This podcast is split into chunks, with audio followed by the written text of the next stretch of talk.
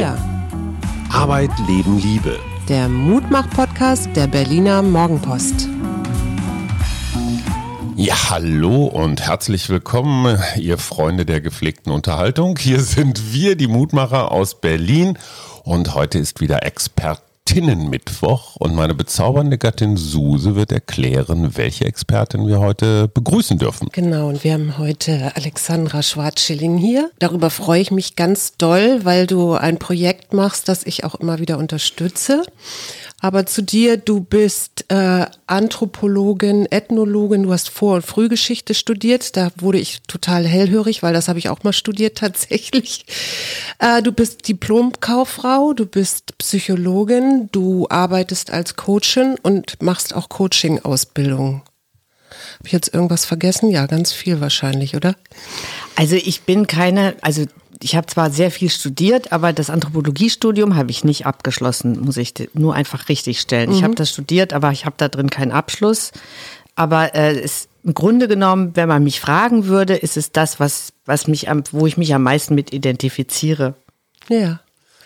Da muss ich mal ganz kurz als sensationshungriger Journalist rein. Dein Nachname, ich weiß, du wirst garantiert wahnsinnig selten darauf angesprochen, hast noch nie gehört, Schwarzschilling. Die Älteren erinnern sich, als die Post noch ein Staatsunternehmen war, als man noch keine T-Aktie kaufen konnte, war dein Vater mal Postminister. Ja, war er. Unter Helmut Kohl. Unter Helmut Kohl.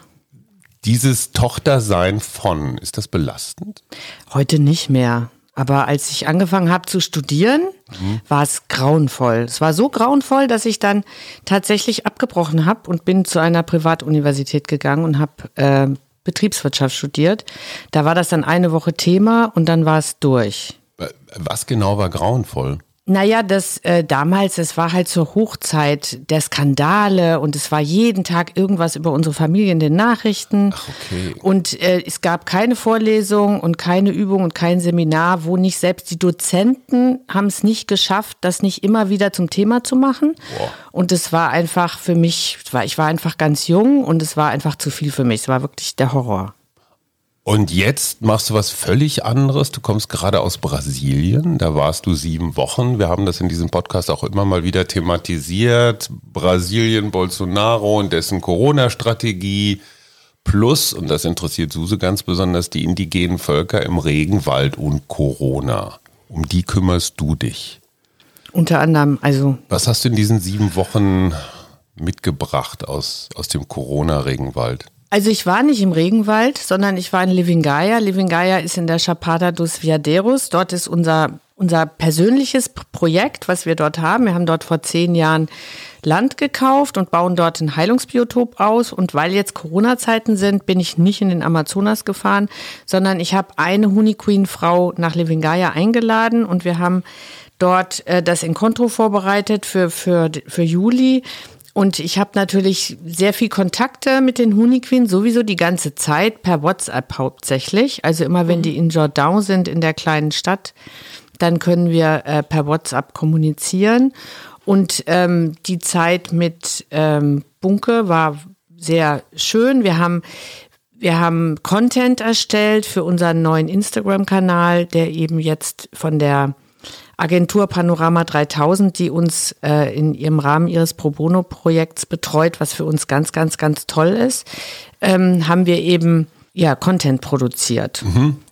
Jetzt sind die Hunikuin und für die habe ich, wie gesagt, ja auch schon Geld gespendet, ein indigener Stamm, der da in deiner Nähe wohnt. Wie bist du nicht in deiner Nähe wohnt? Nein, das ist nicht in der Nähe. Das ist auch verwirrend natürlich, verstehe ich. Aber Brasilien ja. muss man immer im Kopf haben, ist so groß wie Europa. Mhm. Und äh, unser, wo wir sind, in der Chapada dos Veadeiros, das ist äh, 250 Kilometer nördlich der Hauptstadt Brasilia. Und die Huni sind ungefähr 3000 Kilometer weiter westlich ah, okay. an der Grenze zu Peru mhm. im Amazonas, mhm. im Bundesstaat Acre.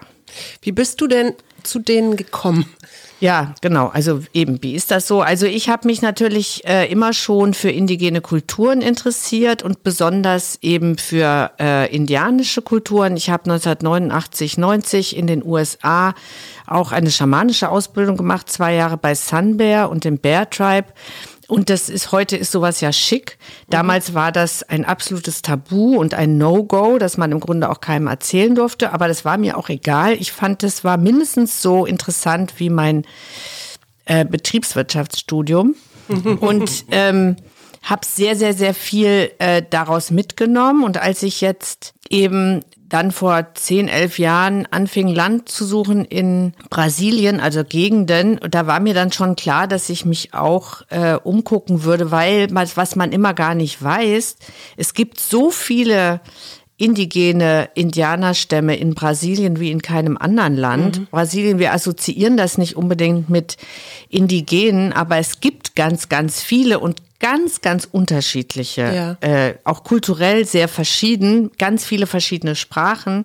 Und äh, dass es jetzt die Honey Queen geworden sind, war in Anführungsstrichen mal wieder ein Zufall. Mhm. Ähm, es ist eben so passiert, dass meine Tochter Magdalena, mit der ich das Projekt damals zusammen visioniert hatte, die ist ja dann gleich dort geblieben in Alto Paraiso vor zehn Jahren und die hat dann im Rahmen eines Festivals unter anderem die Honey Queen kennengelernt und wir sind dann der Einladung gefolgt, nach Acre zu gehen. Das war 2013 mhm. zu diesem Festival und da haben wir uns kennengelernt und seitdem arbeiten wir zusammen. Mhm. Und kannst du mal erklären, wie ihr genau zusammenarbeitet? Also wir, äh, wir arbeiten zusammen, wir machen unterschiedliche Projekte zusammen, indem wir zum Beispiel besonders die Frauen unterstützen. Mhm. Wir holen die Frauen zum Beispiel nach Living Guy, aber wir haben letztes Jahr auch ähm, Frauen hier in Europa gehabt und wir machen mit ihnen verschiedene Veranstaltungen, damit sie ihre Kulturtraditionen weitergeben können, damit mhm. die Welt von ihnen erfährt. Wir sind hier und wir brauchen internationale Unterstützung,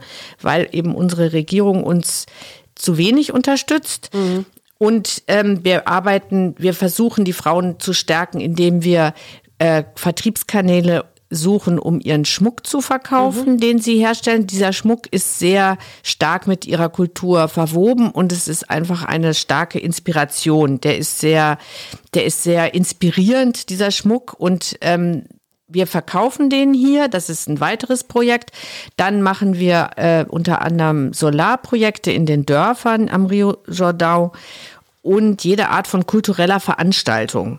Äh, ne, zum Beispiel unser Encontro Camp auf Livingaya ist auch dazu da, dass wir eben Frauen einladen und Menschen aus Europa einladen, um uns auf Augenhöhe zu begegnen und voneinander zu lernen, damit eben das nicht immer so fremd bleibt, ja. sondern damit man wirklich sich begegnen kann und wirklich in Kontakt kommt und auch versteht, wir haben alle voneinander zu lernen. Wir können alle voneinander profitieren mhm. und das ist immer sehr schön. Wenn du einem ignoranten Europäer, also zum Beispiel mir, die Honey Queen beschreiben solltest, was macht die aus? Was unterscheidet die vom Stamm der, keine Ahnung, vielen anderen da in Brasilien? Was macht die besonders? Also besonders für mich äh, macht sie sicherlich, dass sie noch nicht so lange kontaktiert sind. Sie sind ungefähr 100 Jahre kontaktiert und sie leben halt ähm, sehr authentisches Leben in ihrem Wald. Und ich kann dir auch ganz ehrlich sagen, ich kenne nicht alle Stämme in Brasilien. Mhm. Ich kann also überhaupt keine wirklich kompetente Antwort darauf geben, mhm. was sie genau unterscheidet. Auf jeden Fall sind diese Kulturen, die in diesem, in diesem Gebiet leben, die sind sehr musikalisch, machen ganz viel Musik, machen ganz viel Zeremonien und sehr viel, also es gibt sehr viel Lebensfreude einerseits und trotzdem, ob oder obwohl das Leben ist wirklich hart. Also mhm. wir hier in Westeuropa machen uns zum Beispiel, haben überhaupt keine Vorstellung, was das bedeutet. Haben die fließend Wasser? Nein. Haben die Strom? Nein. Haben die Heizung? Nein, Heizung haben, brauchen sie nicht. Okay, haben die klassische Medizin im Sinne von Antibiotikum oder? Nein, sie sowas? haben ja ihre Apotheke praktisch hinter der Haustür. Also sie haben halt ihre ja, die meisten oder sehr viel Medizin wird ja hergestellt aus Substanzen, die aus dem mhm. Regenwald kommen. Äh, und natürlich gibt es auch noch Menschen dort, die dieses Wissen wirklich äh, haben und auch versuchen weiterzugeben über die Pflanzen, mit denen sie eben viel auch heilen können. Aber sie haben wenig Zugang zu unserer sogenannten westlichen Medizin und ähm, haben aber auch jetzt viel Kontakt. Und natürlich, wie, wie wir alle wissen, ist der Kontakt immer auch gefährlich, auch gewesen, wegen den vielen Keimen, die dann dahin kommen und mit denen ihre Systeme gar nicht vertraut sind und die sie dann, die dann schlimmer sind als für uns. Mhm. die medizinische Versorgung ist nicht mehr so gut. Jetzt, und vor allem, man muss einfach verstehen, das Problem ist, eigentlich sind das nomadische Kulturen. Mhm. Und die sind natürlich jetzt alle festgezurrt auf bestimmte Gebiete, die auch nicht sehr groß sind. Und mhm. das heißt, sie können nicht ihr tradi ganz traditionelles Leben, können sie gar nicht mehr leben, weil sie nicht, also sozusagen die Jagdgebiete sind ja dann leer gejagt. Mhm. Und, äh, also und sie können nicht einfach weiterziehen, so wie Weil, das eben früher.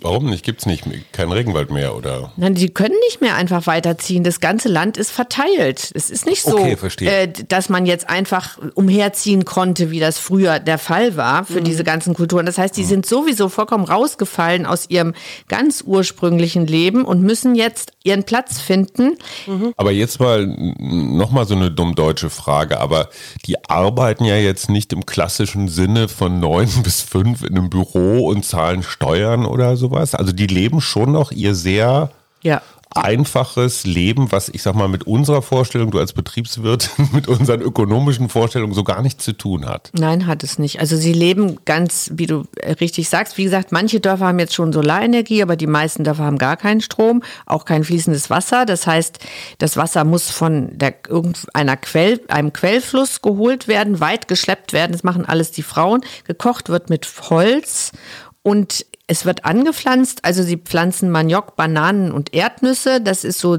sind so die, die, äh, die Anpflanzungen, die passieren. Und das ist auch natürlich vergleichsweise ein ganz anderes Anpflanzen. Die machen sozusagen Permakultur von sich aus. Also die mhm. kämen jetzt gar nicht auf die Idee, irgendeine, diese industrialisierte Landwirtschaft zu betreiben. Und, ähm, und ansonsten eigentlich gehen sie gerne jagen. Das ist mhm. halt ihr eigentliches, äh, ihr eigentliches Sein. Und das ist im Grunde genommen fast gar nicht mehr möglich. Mhm. Es, es ist, wird halt immer schwieriger, weil natürlich auch immer weniger Tiere mhm. äh, da sind. Wo war dann denn dein Punkt dann zu sagen, da ist eine alte Kultur, die hat unheimliches Wissen, also Pflanzenwissen, medizinisches Wissen, wenn auch ganz anders als deutsches Wissen oder mhm. deutschmedizinisches Wissen. Wo war denn da dein Punkt, wo du gesagt hast, wir müssen da jetzt was tun? Äh, weil da, sonst geht da was verloren, ähm, was unwiederbringlich ist ja auch, ne?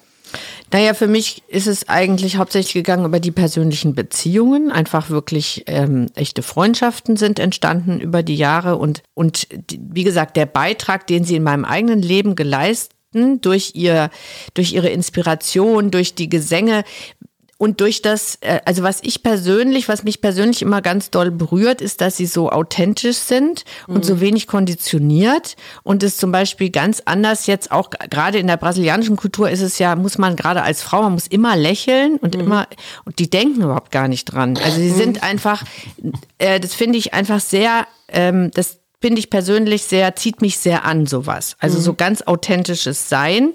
Und wenn sie, wenn sie sich nicht wohlfühlen, dann lächeln sie auch nicht. Mhm. Ähm, und das ist vielleicht auch der Punkt, der jetzt mein Herz vielleicht am stärksten berührt hat. Auch was ich total ähm, interess also wichtig finde für uns, ist der Umgang mit den Kindern, also mhm. wie sie mit Kindern sind. Da finde ich, da können wir so viel uns abgucken. Es gibt so viele, einfach mit ihnen zusammen zu sein, ist eine Bereicherung, mhm. weil äh, weil sie eben noch so unkonditioniert sind. Ja. Und da fällt einem natürlich auf, wie stark wir in unseren Konventionen gefangen sind. Mhm. Und deswegen finde ich das so einen fruchtbaren Austausch. Hast du mal ein Beispiel für so Erziehungsansätze, die uns ein bisschen fremd sind? Vielleicht? Ja, also gut, die kommen jetzt hier vielleicht auch mehr in Mode, aber zum Beispiel werden Kinder werden nie schreien gelassen. Man hört eigentlich nie einen, und die haben wirklich viele Kinder. Mhm. Äh, besonders jetzt äh, oder die letzten 30 Jahre haben sie sich auch vorgenommen, viele Kinder zu bekommen, weil sie eben so stark reduziert wurden. Mhm. Die werden immer rumgetragen, die Kinder, die sind immer in Gesellschaft, die sind immer am Körper äh, und die sind immer dabei. Also Kinder sind einfach immer dabei, die werden nicht irgendwie weggeräumt. Und was ich auch zum Beispiel, was mich auch total immer begeistert, selbst wenn es sozusagen politisch wichtige Meetings gibt, der, der Stammesältesten und dann kommen auch Leute von, aus der Stadt, also wenn es so große Treffen gibt, äh, wo hauptsächlich die äh, die Männer äh, miteinander reden, trotzdem, dann laufen da Kinder zwischendurch rum und das stört keinen. Mhm. Das finde ich toll. Bei uns heißt es immer, Kinder müssen weg, Kinder, nein, hier ist es jetzt wichtig, hier dürfen jetzt keine Kinder. Ruhe. Und, genau, Ruhe. Und das, das sind zum Beispiel Sachen, die mich persönlich, die ich so beobachte und ich finde es einfach grandios zu sehen, es geht auch anders. Mhm. Man kann auch einfach, man kann auch wichtige Versammlungen haben und trotzdem kann das mal von Kindergeschrei äh, durchströmt werden und es bricht nicht gleich die Welt zusammen. Mhm. Das sind alles so Aspekte, die mich persönlich ähm, sehr äh, berührt und begeistert haben und wo ich finde, da können wir uns was abgucken. Mhm. Herr Bolsonaro hat ja hier in Europa oder auch speziell in Deutschland jetzt, ich sag mal, keinen besonders guten Ruf, weder als Corona-Manager noch als Populist noch gar nicht. Wie geht diese, ich sag mal, rechtskonservative Regierung mit den Indigenen um? Naja, die sehen, wie gesagt, den Amazonas als, als Ressourcenquelle, die mehr ausgenutzt werden muss. Die sind der Meinung, Brasilien ist dumm, wenn es seine, äh, wenn es den Amazonas nicht ökonomisiert. Also das heißt, die haben ganz klare ökonomische Ziele, sowohl was Mineralien angeht, also Minen, als auch Sojaanbau oder eben Rinderzucht oder Holz. Also wie gesagt, die wollen den Regenwald ökonomisch nutzen und sind da relativ gnadenlos. Das heißt, sie haben überhaupt keine, kein Interesse von ökologischen Gleichgewichten oder überhaupt ökologischen Systemen. Das interessiert im Grunde nicht. Und was wirklich schlimm ist, ist, dass halt die mühsam aufgebauten politischen Organisationen, die dazu da waren, sowohl die indigenen als auch die indigenen Gebiete als auch die Natur zu schützen, diese Institutionen sind massiv geschwächt worden, seit die Regierung Bolsonaro äh, an der Regierung ist. Und die und wir können im Grunde dieses, die Konsequenzen noch gar nicht wirklich absehen, äh, weil einfach die Struktur gar nicht mehr da ist, die notwendig ist, um diese Biotope zu schützen und um auch die Menschen zu schützen, die dort leben sie versuchen das immer so darzustellen, als ob sie ja zusammenarbeiten wollten mit den Indigenen und als ob sie das zum Wohle der Indigenen, äh, so ein bisschen wird das so verkauft, aber es ist natürlich nicht so. Es ist einfach gelogen. Mhm. Also die lügen einfach auch ganz direkt. Und das ist ein bisschen das Schlimme, dass heute einfach so viel gelogen wird und zwar mhm. so ganz von offizieller Seite und man unterschätzt oder ich befürchte, dass man unterschätzt, Menschen glauben halt gerne Lügen. Das hat ja einen Grund, ähm, warum es Sinn macht, indigene Kulturen zu erhalten. Also einmal dieses Wissen, aber die sind ja auch ein, Garant dafür, dass die Artenvielfalt erhalten wird, ne? weil sie ganz anders im Wald mit den Pflanzen leben und auch wirklich nur das nehmen, was sie vielleicht gerade brauchen zum Leben. Ihr versucht ja einen Weg zu gehen, indem ihr versucht, Land zu kaufen, damit die dort bleiben können. Was siehst du noch für Wege, überhaupt diese Kultur zu erhalten? Weil jetzt haben wir ja auch noch Covid.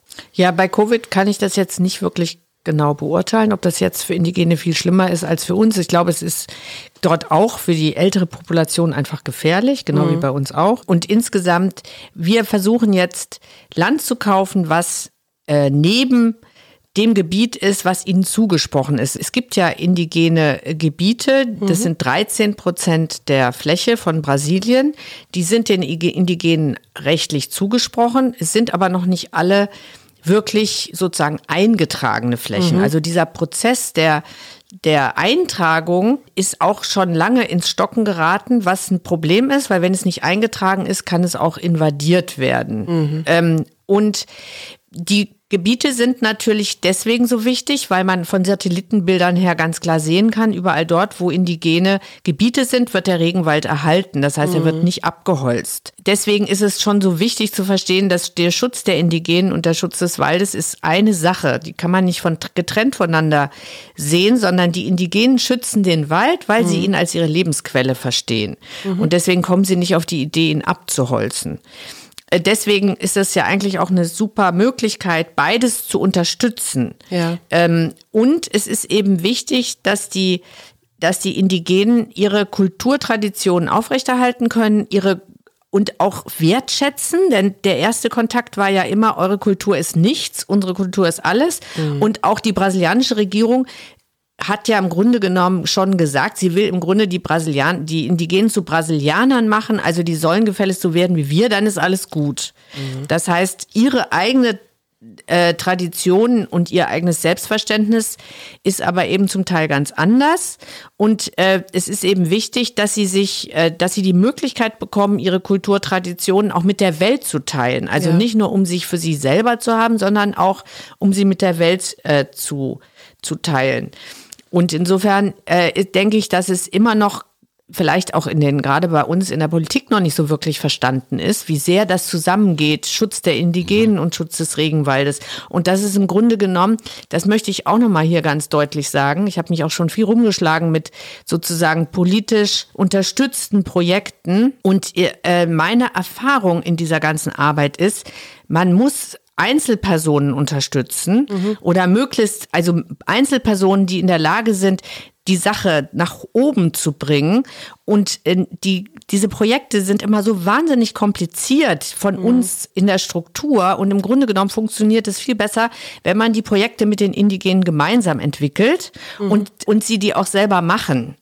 Äh, und dieses Ganze von außen so drauf ge, geploppte, das wollen die auch nicht. Jetzt noch mal ganz praktisch zum besseren Verständnis. Living Gaia heißt deine Organisation. Gaia ist Mutter Erde, Living klar, die lebende Erde. Ihr kauft Land, damit die Indigenen praktisch eine Sicherheits, ein Sicherheitsgebiet haben, wo sie sich, naja, wo sie leben können.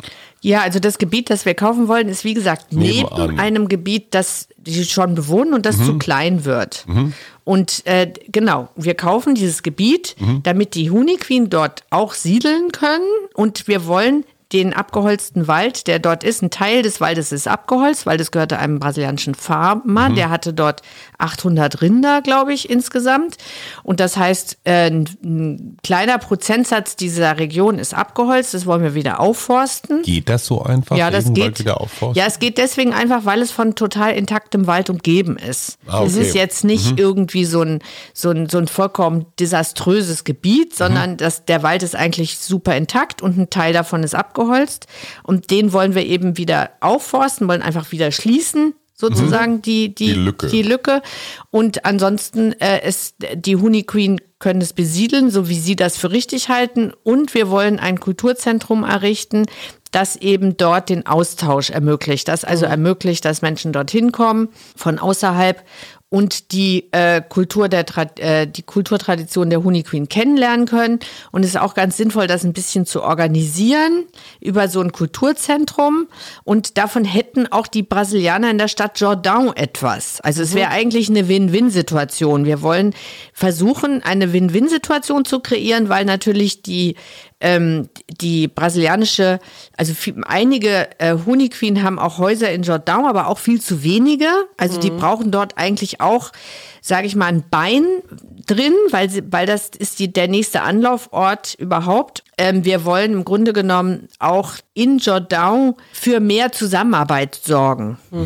Wem gehört denn das Land? Also du kaufst das? Darfst du das als Nein, Deutsche? ich kaufe das nicht. Nein, Ah. wir, es gibt eine, wir, wir mit brasilianischen Freunden, die Mhm. gründen einen Verein in Brasilien, der das Land dann kauft. Ein EV sozusagen. Genau, eine Das heißt, das. Land gehört dem EV und es wird den Honey Queen zur Verfügung gestellt. Genau. Also du bist jetzt nicht Grund, Groß, Großgrund. Nein, ich sowieso gar nicht. Ich sammle Okay, hier nur das klar. Mhm. Geld und äh, ähm, die, die Organisation kauft das Geld, äh, kauft das Land, Entschuldigung, und von einem Farmer, der Mhm. lebt in Jordão und möchte das Land verkaufen.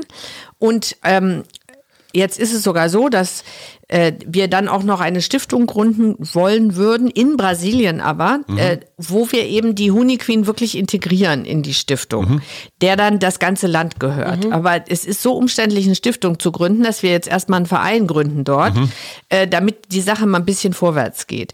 Das nächste Problem in Brasilien ist, sind wirklich auch da wieder die Landpapiere. Äh, dieses, dieses, äh, diese ganze Eintragung, wem gehört das Land und so, das ist alles super kompliziert und wir müssen halt dafür sorgen, dass es alles rechtmäßig ist und dass es dann dieser Organisation gehört. Und deswegen ist es wichtig, dass wir mit unseren brasilianischen Partnern kooperieren. Jetzt ähm, bist du ja so dicht dran an den Queen und vor allen Dingen an den Frauen. Warum ist dir diese Frauenarbeit so wichtig? Ja, das ist mir deshalb so wichtig, weil ich erstens sehe, dass die Frauen diese Kultur tragen. Also die Frauen arbeiten von morgens bis abends, einfach nur um das tägliche Leben zu gewähren und sitzen dann nachts bei Kerzenschein und machen den Schmuck. Mhm. Sie machen die Bemalung. Äh, sie, sie sind einfach und sie werden nicht genug gewürdigt. Mhm. Äh, auch dort. Was machen die Männer denn den ganzen Tag? Also Männer sind eigentlich äh, ähm, aufgerufen, eben zu jagen, mhm. äh, dann aber auch äh, die, das Feld zu bestellen mhm. und ähm, Häuser zu bauen. Mhm. Und Zeremonien die, zu machen. Kommen die ihren Aufgaben nach oder sind die Frauen so die Treiber, wie man das ja aus vielen anderen Kulturen auch kennt? Also wenn man von außen guckt, äh, würde man immer sagen, die Frauen arbeiten wesentlich mehr. Ich denke, das ist ein bisschen wie in Afrika auch. Mhm. Und sie bekommen dafür wenig Würdigung. Und vor allem von den offiziellen Stellen wird immer nur mit den Männern gesprochen. Und die weibliche Perspektive fällt so ein bisschen hinten runter. Und deswegen ist es uns eben wichtig, die Frauen zu stärken, weil wir, da, mhm. weil die Frauen auch jetzt, das ist jetzt auch noch ein wichtiger Punkt, Viele Männer reisen als Schamanen um die Welt und verdienen auch Geld, davon kommt aber so viel nicht zu Hause an. Wenn man die Frauen äh, holt und mit den Frauen Projekte macht und sie dabei auch was verdienen, kommt das Geld hundertprozentig zu Hause an. Mhm. Das ist ein weiterer Grund, äh, warum wir mit den Frauen ähm, gerne zusammenarbeiten und die Frauen stärken und ermutigen, mhm. eben auch in die Welt hinauszugehen, Portugiesisch zu lernen, damit sie selber auch in der Lage sind, mit der Welt zu interagieren und nicht so in dieser Abhängigkeit von den Männern stecken bleiben, was natürlich auch damit zu tun hat, dass der, dass in der Kontaktphase kann man sich ja vorstellen, wer da so die Stämme kontaktiert mhm. hat. Da waren nicht viele Frauen dabei. Und der Umgang mit den Frauen, auch mit den eigenen Frauen, war jetzt nicht unbedingt, wie man sich das wünscht. Mhm. Jetzt hast du eben schon das Wort Schamane angesprochen und das ist ja in der Tat etwas, was gerade immer mehr so populär wird, ne? wo man glaube ich auch, also ich, ich kann jedenfalls nicht mehr unterscheiden, ist das jetzt wirklich jemand, der was kann oder der vielleicht ein Scharlatan ist oder so. Ein Showschamane. Ein Showschamane, genau. Shosho. Ähm, wie würdest du das beschreiben? Weil du hast ja sogar so eine Ausbildung. Was ist das, was macht einen Schamanen aus und auch vielleicht heutzutage aus? Ja, das ist ein wichtiges Thema, ist auch ein schwieriges Thema. Natürlich ist es so, dass jetzt eben Schamanismus kommt in Mode und es ist natürlich auch ein lukratives Geschäft. Und äh, das ist sicherlich in Brasilien noch nicht so schlimm. Das ist stärker in Peru und in Kolumbien. Da ist das schon viel länger sehr stark kommerzialisiert. In, in Brasilien fängt das erst an, könnte man sagen.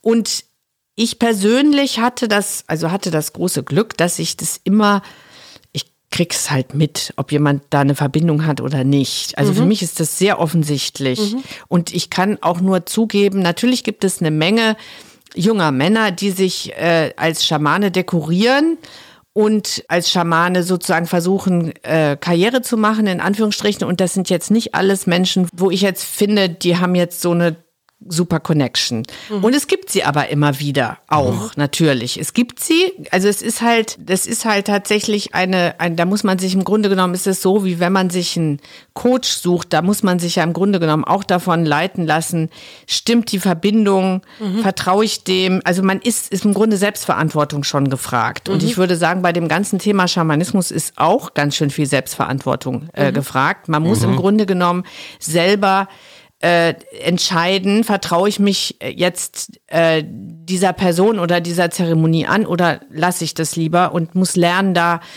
ein Gespür für zu entwickeln und ich gebe zu, das ist eine Herausforderung.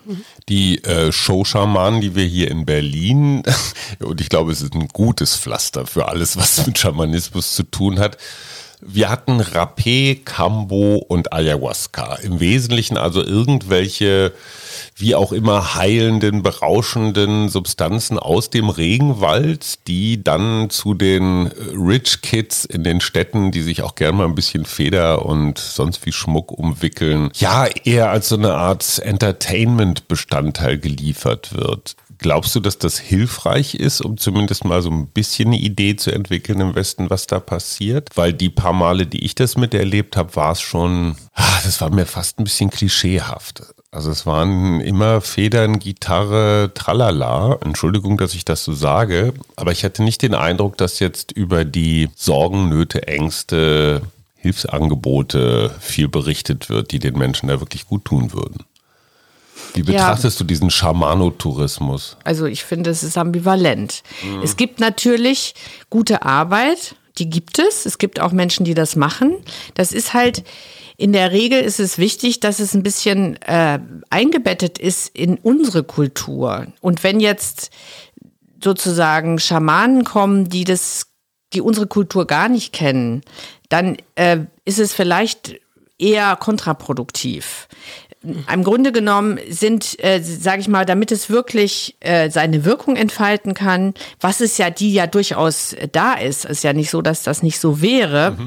Es ist eher der Kontext, wie es angewendet wird, entscheidet darüber, wie tief es geht oder auch nicht. Und natürlich gibt's auch sage ich mal, das, das habe ich auch schon mitbekommen, hier in Berlin gibt's, wird es so ein bisschen wie in so eine Partyszene zum mhm, Teil. Genau so. Äh, und das würde ich immer ablehnen. Ich habe selber an sowas auch noch nicht teilgenommen. Die Zeremonien, an denen ich teilgenommen habe, die sind die sind schon entweder von Menschen, die sich wirklich tief damit beschäftigen und die auch in der Lage sind, so einen Kreis zu halten und auch in der Lage sind, sowohl vor als auch nachzubereiten. Das halte ich halt für wichtig. Ich halte mhm. es für wichtig, dass gerade in unseren Breiten, wenn die Menschen damit überhaupt noch gar keine Erfahrung haben, dass es vorbereitet wird und dass es nachbereitet wird. So gehen wir natürlich auch auf dem Encontro damit um. Mhm. Genau darum geht es, dass es einen Rahmen hat, der jetzt über die reine Zeremonie hinausgeht. Und du hast deine schamanische Ausbildung bei einem Native American Stamm gemacht? Ja. Siehst du Parallelen jetzt zum Beispiel zu den Hunikuin-Medizinmännern? Ja, es gibt natürlich Parallelen. Also die ganze Weltanschauung ist natürlich äh, ähnlich, ne? Dass die belebte Welt wird immer mit einbezogen mhm. und äh, ist auf Augenhöhe. Das ist ja mhm. einer der wesentlichen Unterschiede zu unseren, sag ich mal, eher so stark hierarchisch organisierten Weltanschauung. Und ähm, insofern gibt es durchaus Parallelen. Auch die indianischen, auch die nordamerikanischen Indianer sind, ähm, da gibt es ja genauso viele verschiedene natürlich, aber auch da werden ab und zu Pflanzenmedizin eingesetzt, mhm. wenn auch weniger. Aber mit Tabak wird zum Beispiel ganz viel gearbeitet, auch in Nordamerika, auf eine andere Art und Weise. Natürlich unterscheiden sich die Zeremonien, aber es geht immer um diese Verbindung mhm. und um ein Lernen des Wahrnehmens und Kultivierens dieser Verbindung. Ähm, und es, was eben bei den Honeyqueen so wunderschön ist, sind die Gesänge. Also die, äh, der, das ist vielleicht auch noch ein Punkt, der traditionelle Gesang, das ist für uns schon sehr fremd. Das sind jetzt nicht diese klassisch melodischen äh, Melodien, die wir so damit verbinden, so mit bisschen so mit Hippie und so, sondern das ist, ist schon was ganz Unbekanntes anderes und das trägt einen dann schon auch so mhm. durch so eine Zeremonie. Und äh, daran kann man dann auch immer ganz stark spüren, wie jemand die Kraft dann ruft. Denn wenn die mhm. nicht gerufen wird, dann wirkt sie halt auch ganz anders. Also ja. die Verbindung wirklich mit der Medizin und äh, die, die, die ernsthafte, tiefe Verbindung mit den, mit den Ritualen, die wiederum verbunden sind mit den Gesängen, ähm, klar muss man sich da auch ein bisschen drauf einlassen, sonst auch, also von uns aus, sonst denkt man, na ja, kann man das auch nicht so richtig einordnen. Mhm.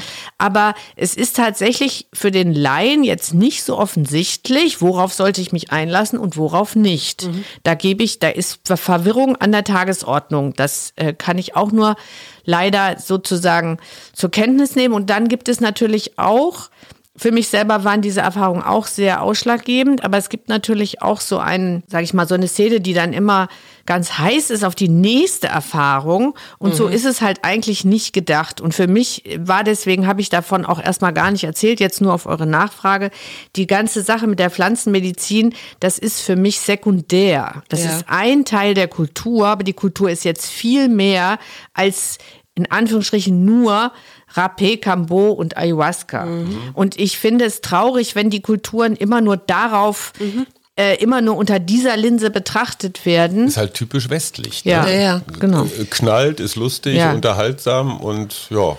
Ja, ja, wobei die Leute ja nicht nur Unterhaltung wollen, sondern die wollen ja spirituelles Wachstum. Es wird ja ganz ja, aber viel, schnell. Ja. ja.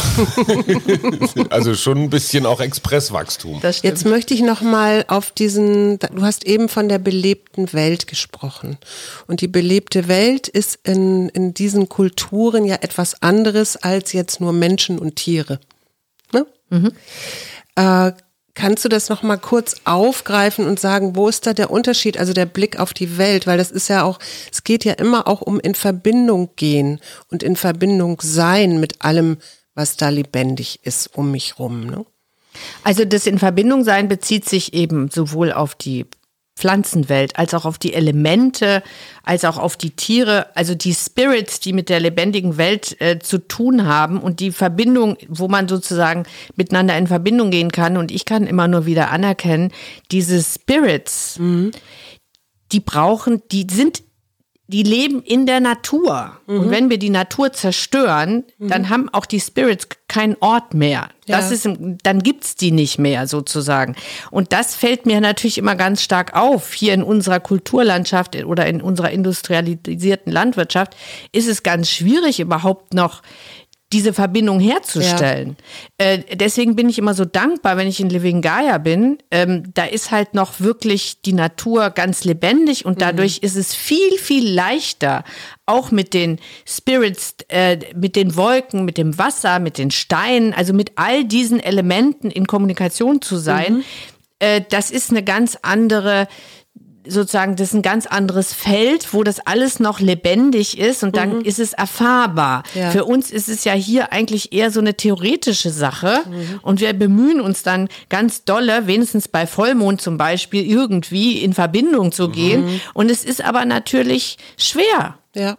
Es ist ja. einfach schwer und wir merken auch sofort, wenn wir an irgendeinem Ort sind in der Natur, der noch irgendwie lebendig ist, spüren wir das ja sofort. Wir, wir, ist ja nicht so, dass wir Menschen dann nicht in der Lage wären, diesen Unterschied wahrzunehmen. Die bescheidenen Erfahrungen, die ich mit indigenen Völkern habe, beziehen sich ja auf Nordamerika. Da war ich extrem erschüttert, wie in den Reservaten ja, überwiegend betrunkene oder sonst unkoordinierte, das, was wir als Indianer kennen, so vor sich hinleben. Die etwas Schlaueren haben sich da noch ein paar Casinos gebaut.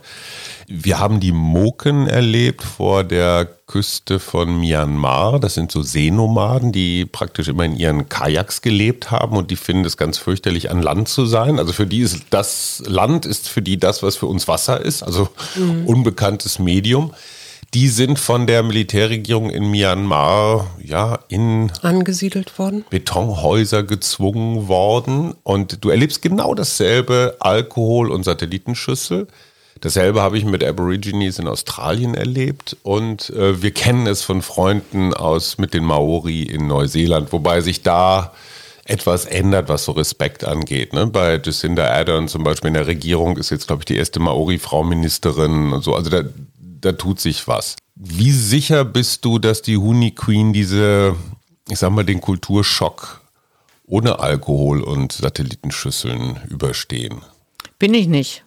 Also ich, ich denke nur, sie haben insofern etwas Glück, dass sie eben noch nicht so lange kontaktiert sind und, mhm. sage ich mal, den Kontakt mit ihrer eigenen, mit dem Wert ihrer eigenen Kultur merke ich, dass der doch, das Verständnis davon ist da. Mhm. Und ähm, trotzdem ist Alkohol auch dort ein Problem. Also oder fängt an, ein Problem zu sein. Ne? In, also es geht halt darum, dass der Alkohol nicht in die Dörfer kommt, aber man kann jetzt schon auch sagen, manche von den Schamanen sind auch dem Alkohol zugeneigt und eben, das ist dann ein Problem. Mhm. Äh, also das ist natürlich wieder unter den Männern ein viel größeres Problem als unter den Frauen. Es ist auch nicht nur Alkohol, das Problem, es gibt, ist auch zu viel Marihuana mhm. hingebracht worden. Zucker? Zucker. Auch ein Problem manchmal, ne? Ja, vielleicht ist es noch nicht ein Problem, so. aber mhm. es ist auf jeden Fall angekommen. Mhm. Und wie gesagt, dieser westliche Lebensstil, der ist halt sehr gefährlich, mhm. weil nur die schlechten Sachen im Grunde genommen dann sich so schnell ausbreiten können. Ähm, deswegen sage ich ja, ist es halt so wichtig, dass wir die Kultur schätzen, als für wertvoll erachten, damit sie das selber tun. Das ist ja genau der Punkt, dass sie und das ist sicherlich bei den nordamerikanischen Indianern, da ist schon so viel, so viele Generationen ist das schon zerstört. Äh, deswegen habe ich ja eben die Hoffnung, dass bei diesen Völkern, da sind ja auch noch die, sind ja noch andere Völker, die Yabanawa und die Ashaninka, alle in derselben Region. Die Huni Queen sind, wie gesagt, glaube ich, die äh, am zuletzt kontaktiert gewesen in dieser Region und dass sie das das schaffen die nur mit Hilfe, das schaffen die nicht alleine. Das muss man auch ganz realistisch sehen. Und zumindest gibt es heute Leute, die das jetzt schon wertschätzen und die eben unterstützen könnten. Äh, und, und bevor das alles in den Brunnen gefallen ist. Das ist genau der Punkt. Bist du eine Romantikerin? Sicherlich vielleicht auch ein bisschen. Hm. Ist ja nichts Schlimmes. Nein, also ich meine, ich bin jetzt nicht jemand, der jetzt nur das Tolle auf den Indigenen projiziert. Ich Der edle Wilde. Nein, nein, also ich dazu weiß ich zu viel. Also so ist es nicht. Aber ich kann natürlich sehen, es gibt auf jeden Fall was dort, was uns hier fehlt. Äh, In dem Sinne vielleicht äh, romantisch. Also ich würde das gerne, ich würde davon gerne etwas mehr in unsere Kultur tatsächlich tragen, weil ich glaube, es wäre wirklich für beide eine Win-Win-Situation. Jetzt sind wir ja ein Mutmach-Podcast. Genau. Was macht dich so, wie, wie gehst du gerade in dieser Corona-Zeit so mit deinem Leben um und mit dir und was macht dir Mut? Also mir macht Mut, dass wir jetzt, egal ob es jetzt die Coaching-Spirale ist oder Living Gaia oder Living Gaia e.V., wir haben immer Lösungen gefunden. Wir sind halt aufgefordert, kreative Lösungen zu finden. Das haben wir auch super hinbekommen und das macht mir natürlich auch großen Mut, dass wir dazu in der Lage sind. Wenn es drauf ankommt, bauen wir irgendwie alles um und machen was anderes oder machen es anders und finden immer einen Weg. Das finde ich persönlich sehr, ja, sehr erfreulich. Ähm, und ähm, eben, man muss dann andere Kanäle nutzen. Ja. Äh, das machen wir ja auch. Wir nutzen auch andere Kanäle, auch für Living Gaia e.V. Wie gesagt, wir, wir, wenn wir jetzt die Menschen gerade nicht reisen können, dann äh, versuchen wir es über einen Instagram-Kanal, das Leben der Honey Queen irgendwie nahe zu bringen. Ähm, also mir macht Mut, dass wir, ähm, dass wir anpassungsfähig sind und wenn wir wenn wir sozusagen zuversichtlich sind, dass sich die Lösungen auch zeigen. Und wenn du jetzt so nach Brasilien guckst, immerhin äh, habt ihr da ja auch euer Heilungsbiotop, das ihr weiter baut und wo ja auch schon Veranstaltungen stattfinden. Was, was wünschst du dir für die Zukunft da jetzt speziell? Also äh, Living Gaia, da habe ich jetzt gerade, war ich ja da, habe ich gedacht, wow, ich bin echt so dankbar. Es ist jetzt, war jetzt schon so ein bisschen erntemäßig. Also nicht nur aufbauen, sondern auch was, ich habe mich richtig, richtig glücklich gefühlt mit meiner Familie und mit den Menschen, die auch noch da waren. Wir waren immer ungefähr so zehn jetzt dort und ich wünsche mir, dass dieses, dass dieser Ort, der natürlich dass der, äh, der vibriert mit uns zusammen und ich wünsche mir, dass wir mit diesem Ort immer stärker zusammenwachsen und dass alle Kräfte, die an diesem Ort aktiv sind, den Menschen, die dort sich aufhalten, wirklich Heilung zu, zukommen lassen. So, und jetzt nochmal ganz praktisch, liebe Alexandra, wenn euch jemand helfen will, wie geht das? Living Gaia, googeln und spenden. Also wir haben jetzt ähm, eine ganz, ganz tolle Webseite, die heißt huniqueen.org. Huniqueen.org, Ein Wort. ein Wort. Und die ist erstellt worden von der Agentur Panorama 3000. Die haben pro bono für uns gearbeitet. Auch eine tolle Möglichkeit, einfach kostenlos für uns irgendwas machen. Die haben diese Webseite für uns gemacht, in die ein wundervoller Kampagnenfilm integriert ist. Und die machen auch unseren Instagram-Kanal und die unterstützen uns auch weiterhin. Ich bin ihnen wirklich zutiefst dankbar, möchte ich an dieser Stelle sagen, dem Team von ähm, Panorama 3000. Moment, ganz kurz, normalerweise hätte man dafür richtig viel Geld bezahlen Richtig müssen viel, und ihr genau. habt es quasi als Spende bekommen. Genau. Die arbeiten sozusagen, haben sozusagen umsonst für uns gearbeitet. Wir waren wie Kunden, ohne dass wir bezahlen mussten. Und haben trotzdem ordentlich gearbeitet und Haben nicht ganz toll gearbeitet. Ach, Toll. Ja. Gibt noch gute Menschen außer uns. und jetzt zweitens für den Fall, dass ich Suse mal einpacke, so zur goldenen Hochzeit und wir wollen ein bisschen was erleben und denken, ach, Kreuzfahrt hatten wir schon alles. Wir kommen mal bei euch vorbei. Kann man da einfach mal so reinschauen? Also einfach reinschauen, bitte nicht, bitte uns vorher kontaktieren. Wir freuen uns sehr über Besuch. Wir sind natürlich äh, offen für Menschen, die interessiert sind, uns kennenzulernen, unsere Arbeit kennenzulernen, Living Gaia kennenzulernen. Wir freuen uns sehr. Äh, einfach ähm, über die Webseite kontaktieren. Wir haben jetzt, wie gesagt, noch eine Webseite von unserem Projekt in Brasilien, die ist www.living-gaia.org. Da steht alles drin, wie man uns erreichen kann, wie man uns kontaktieren kann und was es zu sehen gibt, wenn man uns besuchen kommt. Sollen wir da hinfahren, Schatz? Ja, sofort. Das war Alexandra Schwarz-Schilling, die uns berichtet hat von den Indigenen im brasilianischen Regenwald, den Huni Queen. Und äh, hat ganz viel Spaß gemacht. Schön, dass du da ja, warst. Danke. Vielen Dank. Ja, danke euch.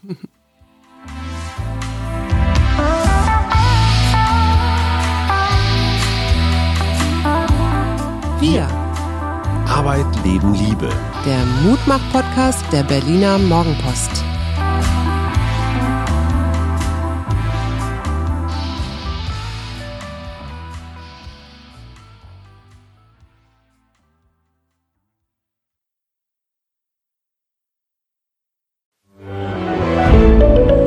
Ein Podcast von Funke.